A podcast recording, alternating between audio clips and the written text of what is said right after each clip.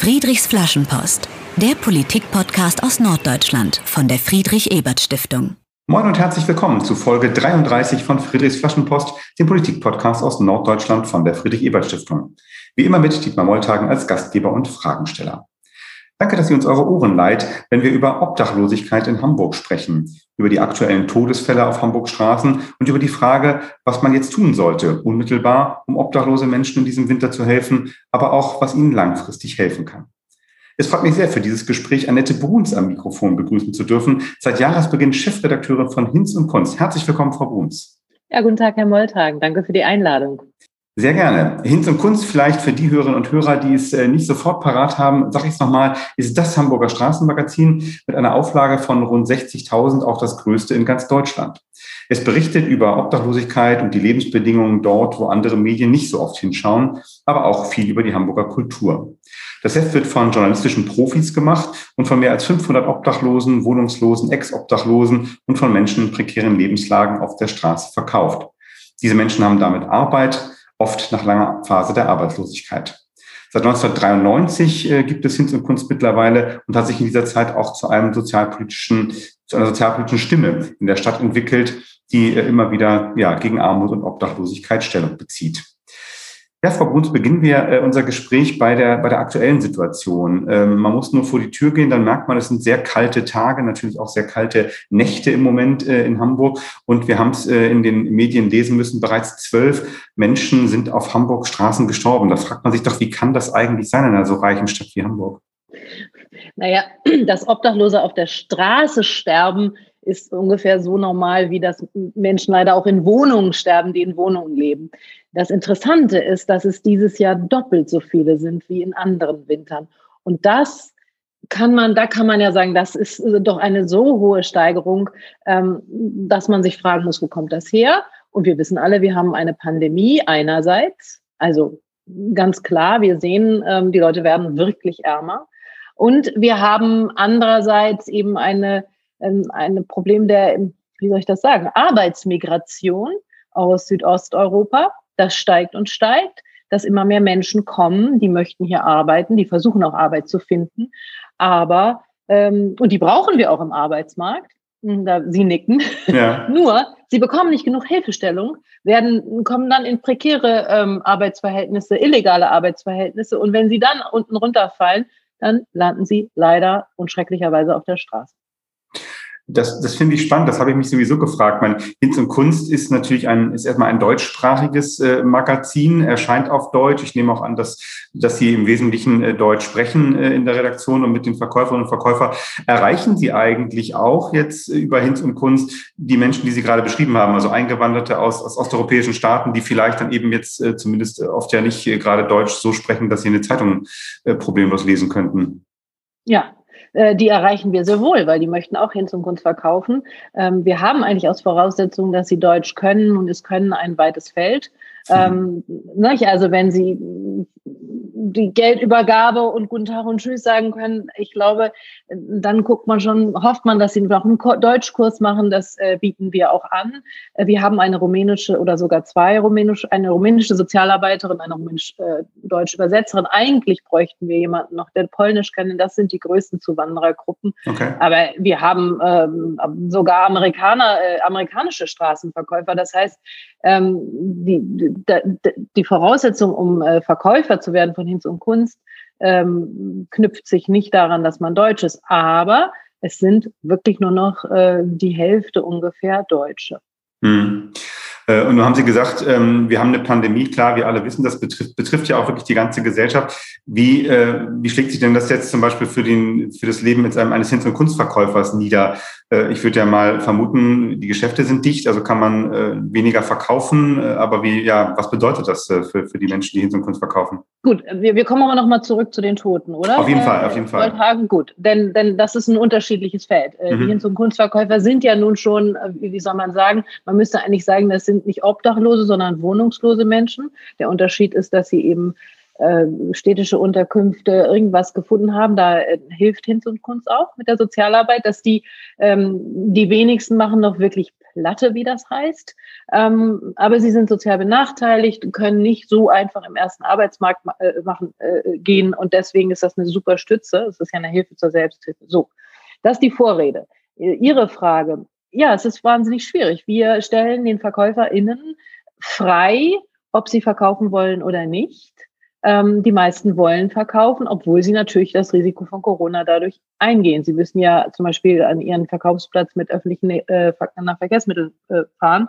Ähm, äh, es gibt äh, Stimmen im Projekt, die sagen, das sollten wir nicht machen. Und wir haben aber uns ähm, ein ethisches Gutachten kommen lassen. Sie glauben das vielleicht nicht, aber ist so, von Harl Ansen. Und der äh, Philosoph ähm, äh, von der HW hat gesagt, so, ähm, ihr könnt die nicht bevormunden. Das sind mhm. erwachsene Menschen.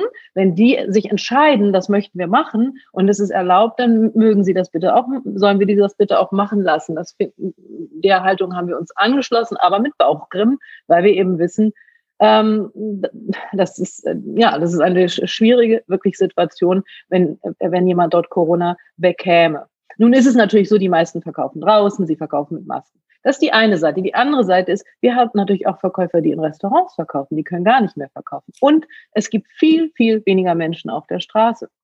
Genau. Das heißt, wir setzen weniger, einfach, ne? Genau, wir setzen weniger Magazine ab. Äh, die Verkäuferinnen sind natürlich, ähm, das ist unangenehm, äh, so wenige, äh, wenn du pro Stunde vier, vier, vier Magazine nur verkaufst, ist das nicht gerade befriedigend. Und du hast weniger Kontakt. Das heißt, es ist eine Situation, wir denken, äh, vielleicht immer nur an uns mit unseren Kindern, wie wir drinnen sitzen, genervt sind ähm, und, und uns schrecklich auf die Nerven gehen oder auch Singles ist natürlich auch ganz furchtbar, äh, dass die vereinsamen, weiß jeder. Aber ähm, ich glaube, wenig Leute, äh, genau, ich übrigens ja auch, bin erst neu da, äh, wissen, wie das für obdachlose Menschen ist. Das ist sozial bitter hart. Und es bedeutet natürlich auch, dass man eher wieder in die alten Süchte äh, äh, ne, also wenn jemand ein Trockenalkoholiker ist oder äh, sonstige Drogen konsumiert, dann ist das jetzt die Zeit, wo er mhm. rückfällig wird, weil er einsam ist, weil, weil das äh, zum Beispiel hin zum Kunst. Hin zum Kunst, das sind ja, wie Sie sagten, über 500 Verkäufer, die kommen ja jeden Tag und holen sich neue Zeitungen ab. Ne? Die kommen immer und kaufen die und müssen die verkaufen. Das heißt, ähm, äh, das ist ja nicht so, dass wir denen die schenken und äh, sondern äh, sie müssen sich ein kleines Kapital aufbauen und das verkaufen sie dann, ähm, äh, kriegen sie sozusagen das, äh, sie, sie, sie, sie kaufen die zum halben Preis, wie sie sie verkaufen. So, normalerweise treffen die sich auch bei uns und unterhalten sich und kommen ins Café und das ist ein ganz wichtiger sozialer Anknüpfungspunkt für viele Menschen. Und das fehlt zum Beispiel. So. Ja. Also Situation ist echt kritisch. Vielen Dank. Äh, ich wollte das gerne noch mal, mal fragen, wie eigentlich das aktuelle Leben eben äh, aussieht für, für unsere Kunstverkäufer. Aber ähm, natürlich kommen wir auch noch mal auf die, ähm, die Todesfälle ähm, zurück. Sie haben ja schon darauf hingewiesen, da noch was sagen zu wollen. Ähm, also es ist ja, es gibt ja auch Maßnahmen der Stadt, damit eigentlich das nicht passiert, dass jemand äh, im Winter erfriert. Zum Beispiel gibt es seit Jahren das Hamburger Winternotprogramm. Das ist ja auch in diesen Tagen jetzt noch mal ausgeweitet worden. Nun sind Sie ähm, einige von denen, die immer wieder dieses Programm kritisiert haben. Was, was genau kritisieren Sie daran jetzt? Also es war schon immer so, dass die Annahme, äh, dass viele Leute nicht ins Winternotprogramm gehen wollten, weil diese Sammelunterkünfte eben äh, schwierig sind. Auch schon deshalb, ähm, also es geht da rau zu und die Leute sagen, sie werden beklaut und so weiter. Das können wir wenig äh, nach, wir wissen es nicht, wir kommen da nicht rein, auch als Journalisten, es ist relativ intransparent, ähm, was da wirklich los ist. Ähm, aber äh, ganz, es war schon in jedem Winter so, dass viele gesagt haben, nee, also lieber schlafe ich draußen als da drin mit so vielen, äh, die sich womöglich irgendwie blöd benehmen oder mich womöglich beklauen. So. Jetzt kommt natürlich dazu, und das richtig ist, dass wer jetzt da reingeht, ein höheres Corona-Risiko sich aussetzt, weil es Sammelunterkünfte sind. Das Robert-Koch-Institut hat gesagt, Sammelkünfte sind jetzt vom Übel. So.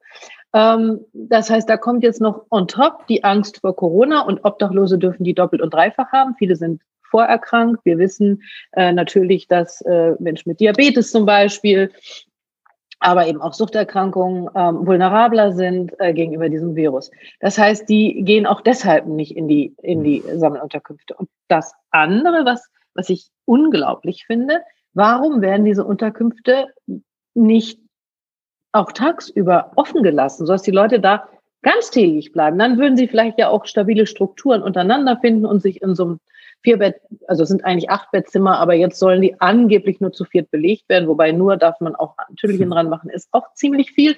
Aber vielleicht würden sich ja stabile Druck Gruppen dann, dann ergeben, statt dass man die jeden Morgen rausschmeißt, die Menschen, und abends müssen sie wieder einchecken. Und wo gehen sie tagsüber hin? Sie gehen meinetwegen in Wärmestuben. Das heißt, da gehen ja auch viele Haushalte durcheinander. Also Hamburg hat das ähm, die Begründung von Hamburg ist ähm, relativ inoffiziell, aber äh, nicht dementiert. Wir schützen die Menschen erstens vor der Kälte, erstens, zweitens und dritten. Das ist juristisch akut. Ob die dann noch vor Corona geschützt sind, wäre schön. Wir, haben, wir achten irgendwie auf die Abstände, aber hm, sie haben keinen Virologen oder Infektiologen zur Rate gezogen, wie man das wohl löst. Und wir meinen, das könnte man lösen, wenn man wollte. Zum Beispiel, dass jetzt in diesem Wochenende, wo es besonders kalt ist, zum ersten Mal das Winternotprogramm auch tagsüber geöffnet. Diesen Move, nicht? diese Öffnung, die hätte man Anfang Dezember machen müssen. Dann wären vielleicht auch länger Leute dort geblieben und wir hätten diese zwölf Toten. Eventuell nicht dann sind wir schon bei dem Punkt, was, was man eigentlich auch tun könnte. Also Sie haben schon gesagt, äh, tagsüber aufmachen wäre äh, ganz wichtig, so habe ich es äh, verstanden. Natürlich die, die Belegung reduzieren, um das Infektionsrisiko zu senken. Es gab jetzt ja auch die Debatte, Hotels zu öffnen, die ja im Moment eh keine äh, Gäste empfangen dürfen oder, oder nur unter ganz bestimmten Auflagen. Wäre das auch eine Forderung, die aus, Sicht, aus Ihrer Sicht sinnvoll ist? Ja, wobei ich finde, man muss das auf das Ziel gehen. Das Ziel heißt Einzelunterbringung. Oder Doppelbett geht natürlich irgendwo auch, ja. Ähm, also so ein Doppelzimmer. Das muss das Ziel sein. Ähm, ob das im Hotel stattfindet oder wie jetzt in der Eifelstraße, wo man ein, eine alte Flüchtlingsunterkunft wieder geöffnet hat und als Schmiedekoppel Erstaufnahmelager könnte man auch ganz viele äh, mehr Zimmer öffnen, als man es jetzt getan hat das finde ich, äh, muss man nicht als Forderung stellen. Nur ist es tatsächlich so, hier könnte man im Moment, ähm, und das tut ja jetzt die Zivilgesellschaft, die wissen ja, dass ungefähr 140, 150 Menschen inzwischen durch Spenden bis Ende März in Hotels untergebracht sind. Das ist enorm, weil das wirklich viel Aufwand und viel Geld ist äh, so lange. Aber die Zivilgesellschaft äh, sagt sich eben, äh, das, das geht so nicht, das wollen wir nicht. Also spenden ganz, ganz viele Menschen ähm, und, ähm, und man, und natürlich freuen sich die Hostels, dass sie jetzt nicht leer stehen. Klar, Oder auch die Monteursunterkünfte und so. Das ist möglich. Um, und äh, wir sind zum Beispiel erstaunt, also Hinz und Kunst macht da auch mit und auch ein Sozialarbeiter, der sich mit kümmert. Ähm, und auch die Sozialarbeiter von Caritas und Diakonie sind dabei und die sagen, es läuft gut. Also äh, die äh, Obdachlosen äh, sind sehr froh, die dort untergekommen sind und benehmen sich wie äh, in der Regel wie, sagen wir mal, normale Hotelgäste. Okay, spannend. Ist ja eigentlich faszinierend. Also die Kapazitäten sind einerseits da äh, und äh, die äh, Erfahrungen sind auch positiv. Also dann, dann hapert es wie so oft schlicht einfach am, äh, am Geld, dass äh, man da nicht. Nein, nein, nein, nein. Es hapert nicht am Geld. Das kann man nicht so sagen, weil eine, ähm, eine Unterkunft in, in der Sammelunterkunft Friesenstraße, da rechnet die Stadt pro Tag und Mensch mit 60 Euro. Die Unterkunft im Bettpark, dem Hostel, was Hinz und Kunst mitbilligt, kostet pro, äh, pro Tag und äh, Mensch äh, 30 Euro. Dazu kommen natürlich jetzt Overhead-Kosten. Und dann kann man ja sagen, Mensch, das müsste doch bummelig zum selben Preis wie in der Friesenstraße hin, hinbekommen hm. zu sein. Wäre das nicht so, würde doch wahrscheinlich nicht sogar die CDU in Hamburg das pushen, ja, nicht nur die Linken, ja, wo man sagt, naja, die geben Geld aus, was sie nicht haben, nicht? Das ist ja das alte Vorurteil.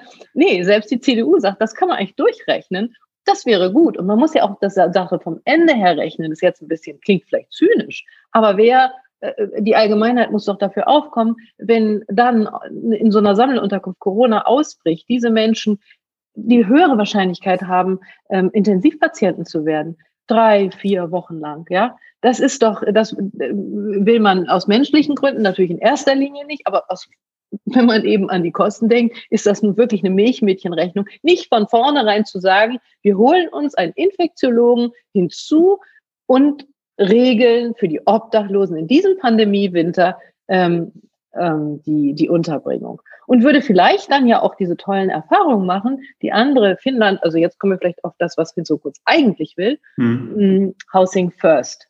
Sagt Ihnen das was? Nein, äh, oder gerne, gerne ausführen. Okay, Also Housing First habe ich auch erst gelernt, Herr Molthagen. Ich bin ja noch nicht so lange dabei. Das beruhigt mich. Äh, ja, Housing First ist ein äh, äh Programm, äh, das besagt, wenn Obdachlose gleich in Wohnungen kämen, kommen, ja, dann ähm, äh, kommen sie, so kommen sie am besten aus der Obdachlosigkeit. Das ist ja äh, kein Schicksal, sondern eine Lebensform, die sich kein Mensch ausgesucht hat. Nur wie kommen sie da wieder raus? Sie sind sehr, sehr, sehr kraftlos, wenn sie obdachlos sind. Es gibt viel Gewalt auf der Straße. Ja, es ist nicht nur kalt. Ähm, sie essen schlecht, sie haben schlechte medizinische Versorgung. So, wenn Sie die Menschen gleich in Wohnungen unterbringen würden, ähm, dann würden Sie on the long tatsächlich Geld sparen, weil diese Menschen es viel eher schaffen, da gibt es Studien zu, ähm, äh, sozusagen auf die Beine zu kommen und dann wieder in ein, äh, sagen wir mal, bürgerliches Leben zu kommen, wo sie sich selbst selbstständig sind und nicht auf Hilfe angewiesen sind. Das wirkt natürlich erst irre teuer, aber Finnland macht das so. Und Finnland hat damit sehr gute Erfahrungen. Es gibt also Modellprojekte inzwischen auch in Berlin. Die haben auch gesagt, wir steigen ein. Und äh, die Sozialsenatorin in Berlin, äh, die das jetzt gerade angekündigt hat, sagt, das ist Corona ist eine Chance. Wir fangen jetzt mit den ersten, ich glaube, 100 an. Aber wir werden das aufweiten und wir werden, ich weiß nicht, welche Zahl sie genannt hat, aber in ein paar Jahren haben wir dann keine Obdachlosen mehr. Ist ja mein Ziel. Ich wollte gerade sagen, das ist mal eine spannende, eine spannende Ansage und äh, tatsächlich ein politisches Ziel, äh, das zu erreichen, bestimmt viel, viel Applaus auch bekommen würde, wer das, wer das Genau. Schafft, und die, die Hamburger haben sich das tatsächlich in Koalitionsvertrag geschrieben, Housing First. Ich denke auch, dass meine neuen Kollegen von Hinz und Kunst dazu bestimmt beigetragen haben, weil sie immer gesagt haben, Housing First, Housing First, Housing First. Und ähm, da soll es ein Modellprojekt geben, aber jetzt sind die ein Jahr schon am Start. Und davon ist noch gar nichts zu sehen. Und das finde ich bedauerlich, weil, wie gesagt, wenn die Berliner sagen, Mensch, Corona ist eine Chance, wir fangen damit mal an, ja, dann fangt doch bitte auch an in Hamburg, fangt doch an, guckt doch mal, was passiert. Jeder Mensch, äh, der nicht mehr obdachlos ist, ähm, ist ja, äh, da kann man sich doch noch freuen. Und ist ja auch toll, wenn Sie sagen, es gibt schon 150, äh, die wirklich privat finanziert durch Spenden, durch Zivilgesellschaft schon äh, irgendwo in, vielleicht in Wohnungen, aber in Einzelunterbringung wohnen und das klappt ganz gut. Das ist ja auch ein Indiz dafür, dass diese These das ist, sozusagen Genau, es dass Sie das, es ist ein Indiz, aber es ist nicht Housing First. Weil diese Menschen wissen alle, ab, am 1. Ja, April ja, müssen sie wieder auf stimmt. die Straße. Das, und sie leben da auch nicht wie in einer eigenen Wohnung. Dazu kommt ja auch die Souveränität über ein Herd die haben da, die können da nicht kochen, die können, das ist schon noch was ganz, ja. ganz anderes, was Housing First ermöglicht. Und es gibt übrigens nicht nur in Berlin. Ne? Es gibt in Ulm und in Düsseldorf und überall gibt es da schon Projekte und man fragt sich doch, eine rot-grün regierte Stadt sollte da doch auch mal einsteigen, ja. Vielen Dank. Wir sprechen gleich noch weiter über das Thema und ähm, kommen auch noch mal kurz auf Hinz und Kunst natürlich zurück. Äh, zuvor wollen wir aber über Sie sprechen, äh, noch ein bisschen wenig näher Sie und Ihren Werdegang äh, kennenlernen. Und äh, wir beginnen äh, bei Friedrichs Flaschenpost ja immer mit einem kleinen Spiel, diesen äh, Teil des Gesprächs. Friedrich fragt, ich stelle zehn Entweder-Oder-Fragen und Sie antworten ganz spontan. Los geht's.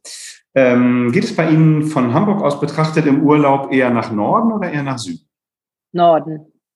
Ah, okay. Was trinken Sie lieber, Tee oder Kaffee? Tee. Da muss man schon ein bisschen nachdenken. Okay. Äh, das, das muss jetzt natürlich sein, HSV äh, oder St. Pauli? St. Pauli. Das war überzeugt. Am freien Abend lieber ins Restaurant oder kochen zu Hause? Also wenn man, kochen zu Hause. wenn man ins Restaurant könnte, natürlich. Kochen ähm, zu Hause. Kochen zu Hause. Welche Zeitung lesen Sie privat häufiger? Das Hamburger Abendblatt oder die Zeit? Die Zeit. Sind Sie eher chaotisch oder organisiert? Chaotisch. Fragen wir Ihre Kollegen nochmal nach der Sendung. Ähm, wenn man auf der Straße oder in der U-Bahn angebettelt wird, etwas geben oder nicht? Nein. Warum nicht? Oh, Herr Molthagen, ich äh, war äh, lange mit einem, hatte lange einen Partner, der selber im Slum aufgewachsen ist. Und er hat mir das so beigebracht und ich habe das nie hinterfragt. Aber er hat gesagt, er wäre nie aus dem Slum in Brasilien rausgekommen, wenn man ihm etwas so einfach gegeben hätte. Okay. Deswegen finde ich ihn zum Kunst gut, weil unsere Verkäufer müssen eben nicht betteln. Die verkaufen mhm. eine Zeitung. Die haben einen Job.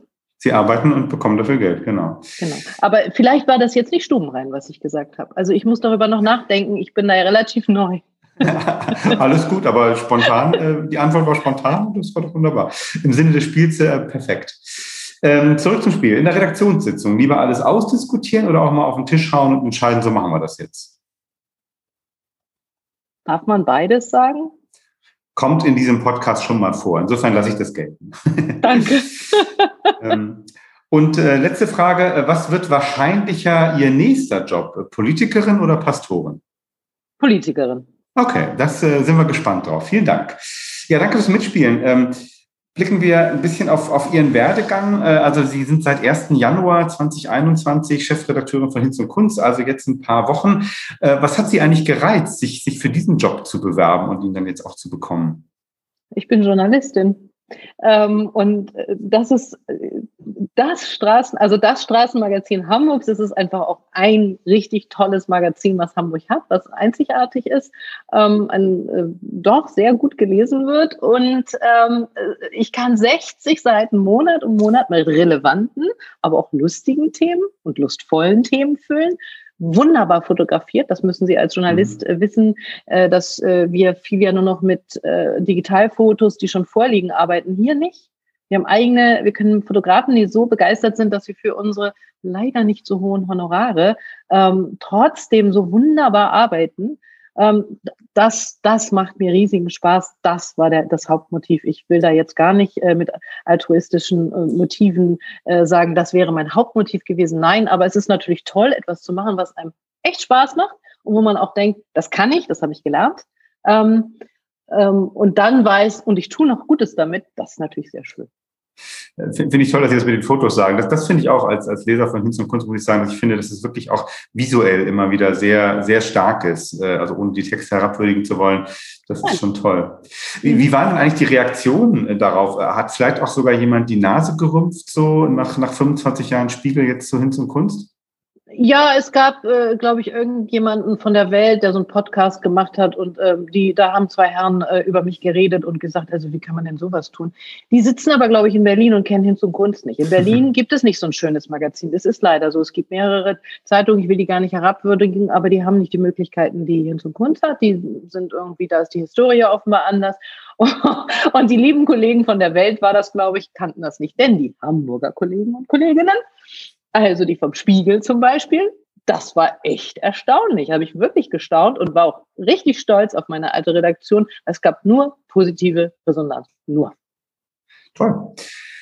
Nun äh, haben wir schon gesagt, Sie sind äh, viele Jahre schon Journalistin. Ähm, 30 sind es, glaube ich, ungefähr, habe ich ein Porträt über Sie gelesen. Was, äh, und Sie haben ja auch gesagt, das war schon auch eine journalistische Entscheidung, jetzt so hin zum Kunst zu gehen, einfach diese ja. 60 Seiten äh, füllen zu können mit den Kolleginnen und Kollegen. Ähm, können Sie für unsere Hörerinnen und Hörer nochmal auf den Punkt bringen, was, was ist denn jetzt eigentlich aus Ihrer Sicht guter Journalismus? Guter Journalismus ist in diesen Zeiten vor allem, wenn man Nachrichten rüberbringt, die stimmen. Ja. Wenn man Nachrichten verbreitet, die stimmen. Das heißt, ich prüfe, ist das richtig, indem ich ihren Stein umdrehe, der sozusagen, ich, ich kann nie ausschließen, dass ich doch irgendwie einem, einer Lüge aufsitze. Aber heute keine Fake News zu verbreiten. Und im Gegenteil, dann kommt dazu die Gewichtung, ja. Nicht jede Nachricht ist eine Nachricht, weil sie vielleicht, ja, nicht relevant ist. Nicht? So. Und das heißt, relevante Nachrichten zu verbreiten, so zu verbreiten, dass alle sie verstehen, das ist guter Journalismus. Spannend. Finde ich, finde ich toll, dass Sie diesen äh, zweiten Teil auch noch gesagt haben, auch so, auch so rüberzubringen, dass, dass man sie versteht, dass sie eben auch äh, ankommen bei den, äh, bei den Menschen, ist natürlich auch nicht ganz unwichtig. Und Nein, sie stimmen sollten natürlich die Voraussetzung, dass man sie überhaupt aufschreibt oder sendet. Ähm, nur ist ja Hinz und Kunst ein interessantes Medium, das eben einerseits äh, Zeitung ist, andererseits ja eben auch äh, so, so Bestandteile von, von Initiative hat und eben, Sie haben schon gesagt, es gibt ja auch Sozialarbeiterinnen und Sozialarbeiter. Äh, wie eng ist denn jetzt eigentlich Ihr, Ihr Kontakt so, zu, zu Bürgerschaft, zu Behörden, zur, zur Politik auch in so einer Position? Das ist ja, stelle ich mir gar nicht so einfach vor. Als Journalistin hat man ja vielleicht eine gewisse Distanz und als Aktivistin will man da bestimmte Dinge durchsetzen. Wie ist denn das jetzt bei Ihnen? Wollen Sie es direkt wissen? Ich versuche, äh, Frau Leonard, die Sozialsenatorin, hat versucht, ähm, gleich, bevor ich noch angetreten bin, mich einzuladen, mit mir zu reden. das ist wegen Corona ist dieser Termin geplatzt und seit Januar versuche ich zu sagen, Mensch, wir sollten vielleicht mal reden, weil wir sehr verschnupfte Reaktionen auf unsere Kritik bekommen haben. Sehr verschnupft. Also, und das empfinde ich als eine also im Moment müssten wir miteinander reden, aber wir reden nicht miteinander. Warum, müssen Sie Frau Leonard fragen. Das heißt, ähm, es ist, und es ist auch bei Fördern und Wohnen, das ist ja der andere große Player in Hamburg, der eben Obdachlosenunterkünfte zum Beispiel betreut, ja. Auch da ist die Bereitschaft, mit Hinz und Kunst wirklich transparent und offen umzugehen, in meinen Augen unterausgeprägt. Und ich würde mir wünschen, dass es besser würde, dass man da mehr Gespräch, das Gespräch auch hinter den Kulissen sucht. Und im Übrigen ist das auch für Journalisten normal. Also auch als Journalistin habe ich schon, was weiß ich, war in Mecklenburg-Vorpommern zum Beispiel Korrespondentin und da war damals Angela Merkel CDU-Chefin und da gab es mehrfach Hintergrundsrunden, wie man das so nennt. Das heißt, das ist nichts äh, äh, bäh, ähm, das ist für mich als Journalistin normal und es ist eher so, dass Hinz und Kunz äh, da in Hamburg zumindest größere Probleme hat. Dass Herr Tschentscher zum Beispiel, bevor er, ange, bevor er antrat, Hinz und Kunz kein Live-Interview gewährt hat, das war ein Novum in, der Geschichte dieser Zeitung. Alle anderen, die sich um das Bürgerschaftsmeisteramt beworben haben, haben Hinz und Kunst ähm, äh, äh, ein Interview gegeben. Also ich, ich bin da noch etwas erstaunt und suche nach den Gründen, warum die, äh, warum da keine größere Durchlässigkeit ist. Ich war vorher Schleswig-Holstein-Korrespondentin und da war das normaler, ehrlich gesagt, in Kiel. Okay, interessant. Und äh, vielleicht ist dann jetzt ja auch der, der, der Neustadt eine Gelegenheit, da auch neue Kontakte zu knüpfen. Äh, ich würde gerne noch eine äh, persönliche Frage stellen. Also so die, die Themen der Zeitung sind ja oft auch harte Themen, ne? also äh, Obdachlosigkeit, soziale Not, äh, jetzt eben die Todesfälle von, von zwölf Menschen. Ähm, ne, nehmen Sie das eigentlich äh, auch mit, beziehungsweise wie, wie, wie schalten Sie auch von sowas ab, wenn man sich so den ganzen Tag auch mit so den, den Schattenseiten der Gesellschaft beschäftigt? Das hatte ich beim Spiegel genauso. Also ich war ja das 25 Jahre beim Spiegel und ich habe mich da auch nicht vor den äh, traurigen, dreckigen und unanständigen Seiten gedrückt, denn das ist auch Journalismus, dass man da hingeht, wo es wirklich weh tut. Und äh, Herr Molthagen, ich bin Seglerin. Also im, im, im Sommer äh, segel ich. Das halte ich für meine Art der Meditation. Tja, und im Winter mache ich Pilates. Das klingt immerhin auch unter Corona-Bedingungen. ja, Sehr und gut. ich fahre viel Fahrrad oder so. Also ich meine, das geht, wir müssen uns ja alle immer mal distanzieren. Das ist total, total wichtig. Ähm, sonst äh, landen wir im Burnout, oder? Also das ist wirklich, äh, das macht jeder so, wie er das macht. Ich mache es halt so. Außerdem habe ich viele gute Freunde und so, nicht? Also Verdrängung ist Teil unseres, unseres äh, Überlebens, nicht? Von uns allen. Absolut. Äh, vielen herzlichen Dank für diesen Teil, wo wir auch ein bisschen über Ihren Werdegang sprechen durften und äh, ja, was, was Sie auch aktuell jetzt gerade ähm, beschäftigt in dieser neuen Aufgabe. Äh, kommen wir nochmal zu, äh, zu Hinz und Kunst ähm, zurück äh, und ähm, sprechen darüber. Also Sie haben in einem der, der vielen Interviews jetzt zu Ihrem äh, Amtsantritt gesagt, ich äh, zitiere Sie jetzt, als Journalistinnen und Journalisten müssen wir die, die Finger in gesellschaftliche Wunden legen, damit diese geheilt werden können. Wunden heilen. Das ist natürlich auch ein, ein großer Anspruch. Äh, wie, wie versucht Hinz und Kunst jetzt als, als Zeitung, als journalistisches Medium äh, dazu beizutragen? Ich gebe Ihnen einfach ein Beispiel. Sehr gerne. Sie wissen doch, dass Hamburg seit zwei Jahren einen Kältebus hat. Ja, das machen Ehrenamtliche. Äh, äh bisher war das bei der Alimaus angesiedelt, angesiedelt. Jetzt äh, geht es zum Kaffee mit Herz. Äh, aber es ist vor allem ein ehrenamtliches, aus Spenden finanziertes Projekt. Vor zwei Jahren starb eine Obdachlose auf der Straße. Ich weiß jetzt, ich glaube, es war in Niendorf. Und eine äh, Bürgerin, ähm, in, und zwar in den Armen einer Bürgerin, die hatte vorher schon zwei Tage lang gesagt, Mensch, diese Frau, ihr müsst ihr helfen, wir kriegen die hier nicht weg. Ne? Die ist ganz schwach und niemand half. Und der Straßensozialarbeiter von Hinz und Kunst hatte zufällig, ehrlich gesagt, von dem Kältebus in Paris gehört, von einer anderen Obdachlosen, die sagte, Mensch, ich war in Frankreich und wenn der Kältebus nicht gekommen wäre, dann hm, wäre ich vielleicht nicht mehr im Leben. Daraufhin hat äh, Stefan Karrenbauer, der Straßensozialarbeiter von Dienst und Kunst, gesagt, Hamburg braucht einen Kältebus. Und jetzt gibt es diesen Kältebus. Ich persönlich hätte mir gewünscht, dass die Stadt ein Kältebus installiert. Ich empfinde alles, was Obdachlose angeht, besser aufgehoben bei der Stadt. Da sollen die gerne zusammenarbeiten mit Ehrenamtlichen. Aber ich habe das Gefühl, dass die Stadt eine ganze Menge zu viel ins Ehrenamt gibt, wo ich meine, das sei Daseinsfürsorge. Ja, das sieht man ja auch jetzt gerade, denn dieser Streit, der es, es gerade um den Kältebus gegeben hat, der Wechsel des Trägers scheint jetzt gut gelaufen zu sein, ist aber immer gefährlich.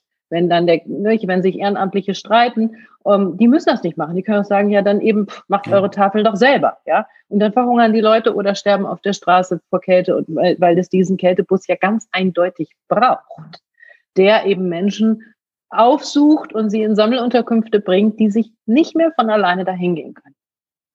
Und Danke. es werden mehr. Danke, gutes Beispiel. Ich finde es äh, toll, eben an solchen Beispielen auch zu sehen, wie, wie auch praktisch, wie praktisch eben auch die, die Arbeit äh, ist hier in Hamburg, einerseits von Hinz und Kunst, aber eben auch von anderen Initiativen, ähm, Sie haben sie genannt. Wenn jetzt unsere Hörerinnen und Hörer uns, uns hören und sagen, Mensch, äh, ist ja eigentlich, ist ja eigentlich toll, was, was da so läuft, wie, wie könnten die jetzt auch zum Beispiel Hinz und Kunst unterstützen? Mit Spenden. Hinz und Kunst trägt sich äh, nur zur Hälfte durch den äh, Verkauf der, der Zeitung. Das liegt daran, also die Redaktion selber darf sagen, weil es so ist, wir leben von dem Einnahmen für die Zeitung. Aber zur Redaktion gehört ja ein Vertrieb und eine Straßensozialarbeit.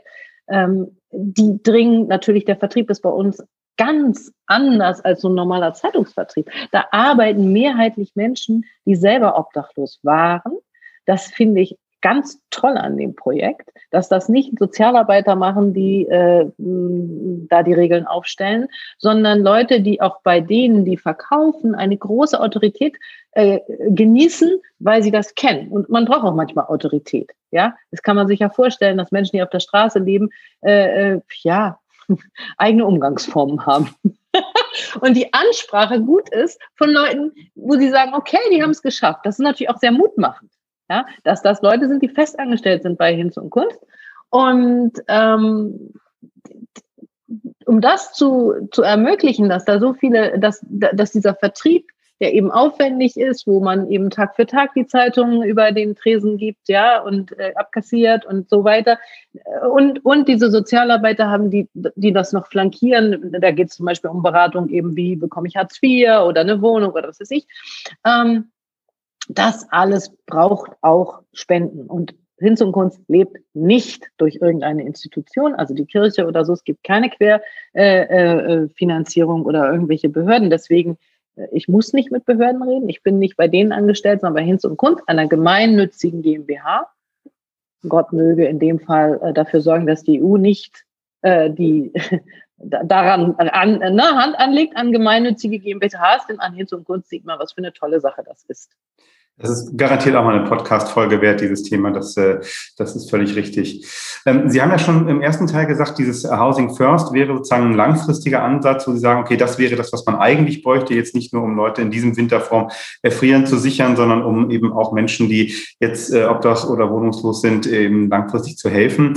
Eine andere Dimension, über die wir in Hamburg viel sprechen, ist ja auch der, der Wohnungsbau. Also gerade kürzlich gab es ja wieder die Nachrichten, dass trotz Corona eben doch äh, eine ganze Menge Wohnungen in Hamburg gebaut worden sind, darunter auch ähm, Sozialwohnungen. Ist, ist das auch richtig? Merken jetzt eigentlich auch äh, Menschen wirklich mit, mit niedrigsten Einkommen da schon Entspannung auf dem Wohnungsmarkt oder sind das eigentlich getrennte Paar Schuhe nach, nach der Erfahrung von Hinz und Kunst? Da müssen Sie meine Kollegen fragen. Also ich habe da äh, drei Kollegen, die ich würde sagen, investigativ unterwegs sind und immer wieder Leerstand feststellen oder Schmu feststellen bei diesen, äh, äh, so, das weiß ich, ich wir gucken da ja auch eher dahin, wo es mal wieder nicht klappt. Ja, wo wir haben das jetzt im aktuellen Heft, da wird eine Villa, die im Bestand äh, der Saga ist, nicht an den meistbietenden veräußert, statt, wie die Saga eigentlich versprochen hatte, an Menschen aus, im Bildschied ist das, ne, aus dem Viertel, die das ähm, äh, durchaus auch finanzieren können. Ja, also das soziale Versprechen ist da gebrochen worden. Auf sowas gucken wir viel eher. Und wir wissen, glaube ich, ja wohl alle, dass der Wohnungsmarkt nicht entspannt ist. Insofern, da muss man einfach wirklich viel bauen, aber man muss vor allem auch, äh, finde ich, äh, da äh, beim Verdichten und so weiter gut nachdenken. Ja, wieso? Wie kann es sein? Ähm, ich glaube, dass ein, ein für mich, aber ich bin wie gesagt ganz neu da drin, ich bin keine Expertin, aber die vielen Menschen, die äh, in 100 Quadratmeter Wohnung alleine wohnen als Seniorinnen und Senioren, weil die Familie ausgezogen ist, der Partner verstorben ist. Da müsste es doch richtig tolle Programme geben, damit die in kleinere Wohnungen und händelbarere Wohnungen ziehen, die aber dann bitte nicht noch teurer sind. Denn wenn du so eine alte Miete hast, bleibst du eher in einer 100 Quadratmeter Wohnung, die dich in jeder Hinsicht überfordert. Und unfassbar viel, äh, im Grunde genommen ja eine Art Leerstand bedeutet. Ja, da, da ist viel Kreativität gefragt. Mhm. Auch da gibt es ja sogar das eine oder andere in Hamburg schon. Wir hatten kürzlich tatsächlich als Friedrich-Ebert-Stiftung eine Veranstaltung dazu, wo mal so ein paar dieser Modelle äh, vorgestellt worden sind. Ganz spannend, aber es ist eben ne, noch im relativ quantitativ in einem kleinen Stadium. Ne? Hier und da ja. gibt es einzelne Initiativen, aber natürlich alles andere als jetzt äh, in Hamburg flächendeckend. Ja, die letzte Frage, wir kommen schon zum Ende unserer Sendung, ist in, in jeder Podcast-Folge gleich. Wir bitten nämlich unsere Gesprächsgäste um eine Flaschenpost äh, an die Zukunft. Ähm, was schreiben Sie denn in Ihre Flaschenpost an die Zukunft äh, zum Thema unserer heutigen Sendung Obdachlosigkeit in Hamburg und was man dagegen tun kann? Oh, ja, wie gesagt, ich habe schon Housing First genannt, ganz, ganz wichtig. Ähm, ich glaube, wir alle äh, helfen, aber auch wenn wir hingucken und äh, diesen Kältebus eben zum Beispiel anrufen, wenn wir sehen, Mensch, da ist jemand, da müssen wir uns Sorgen machen, nicht weggucken, sondern hingucken ähm, und auch in Kontakt treten, die beißen nicht. das sind, ähm, ich hatte ja gesagt, ich würde jetzt Bettlern nicht unbedingt Geld geben, weil man mir das so nahegelegt hat, aber ich würde immer fragen, kann ich sonst was für Sie tun? Oder möchten Sie was zu essen haben oder was zu trinken haben? Das besorge ich Ihnen gerne, ja. Also diese direkte Hilfe und die Ansprache, die ist äh, sehr, sehr wichtig. Da sind wir auch wieder bei dem, was wir am Anfang gesagt haben, ne, dass gerade jetzt natürlich im Moment durch Corona eine Situation ist, dass einfach auch Kommunikation und menschliche Begegnung fehlt. Ähm, ja. Das ist, glaube ich, nochmal ein gutes, gutes Schlusswort. Vielen Dank äh, für die Flaschenpost an die Zukunft, aber vielen Dank für das äh, Gespräch. Annette Bruns, Chefredakteurin des Hamburger Straßenmagazins Hinz und Kunst. Ähm, danke für Ihre Zeit heute. Äh, danke aber vor allem an Sie und an Ihr ganzes Team für, für die Arbeit, die journalistische Arbeit von Hinz und Kunst, die immer wieder wichtige Themen unserer Stadt hinweist und zugleich eben auch ein Projekt ist, das Menschen Würde und Perspektive gibt. Alles Gute Ihnen, alles Gute der ganzen Hinz und Kunstfamilie in diesen herausfordernden Zeiten. Ja, dann danke ich im Namen der gesamten Hinz- und Kunstfamilie. und damit verabschiedet sich am Mikrofon Dietmar Molltagen von der Friedrich-Ebert-Stiftung. Tschüss und bis zur Folge 34 von Friedrichs Flaschenpost. Und vergesst nie, so wie gerade Annette Bruns gesagt hat, Solidarität beginnt mit dem Hinschauen, mit dem Wahrnehmen von Missständen, aber bitte nicht beim Hinschauen äh, enden, sondern dann auch eben, wie wir gerade gehört haben, den Kältebus anrufen oder bei Hinz und Kunst anrufen äh, und auch praktisch äh, aktiv werden. Friedrichs Flaschenpost, der Politik-Podcast aus Norddeutschland von der Friedrich-Ebert-Stiftung.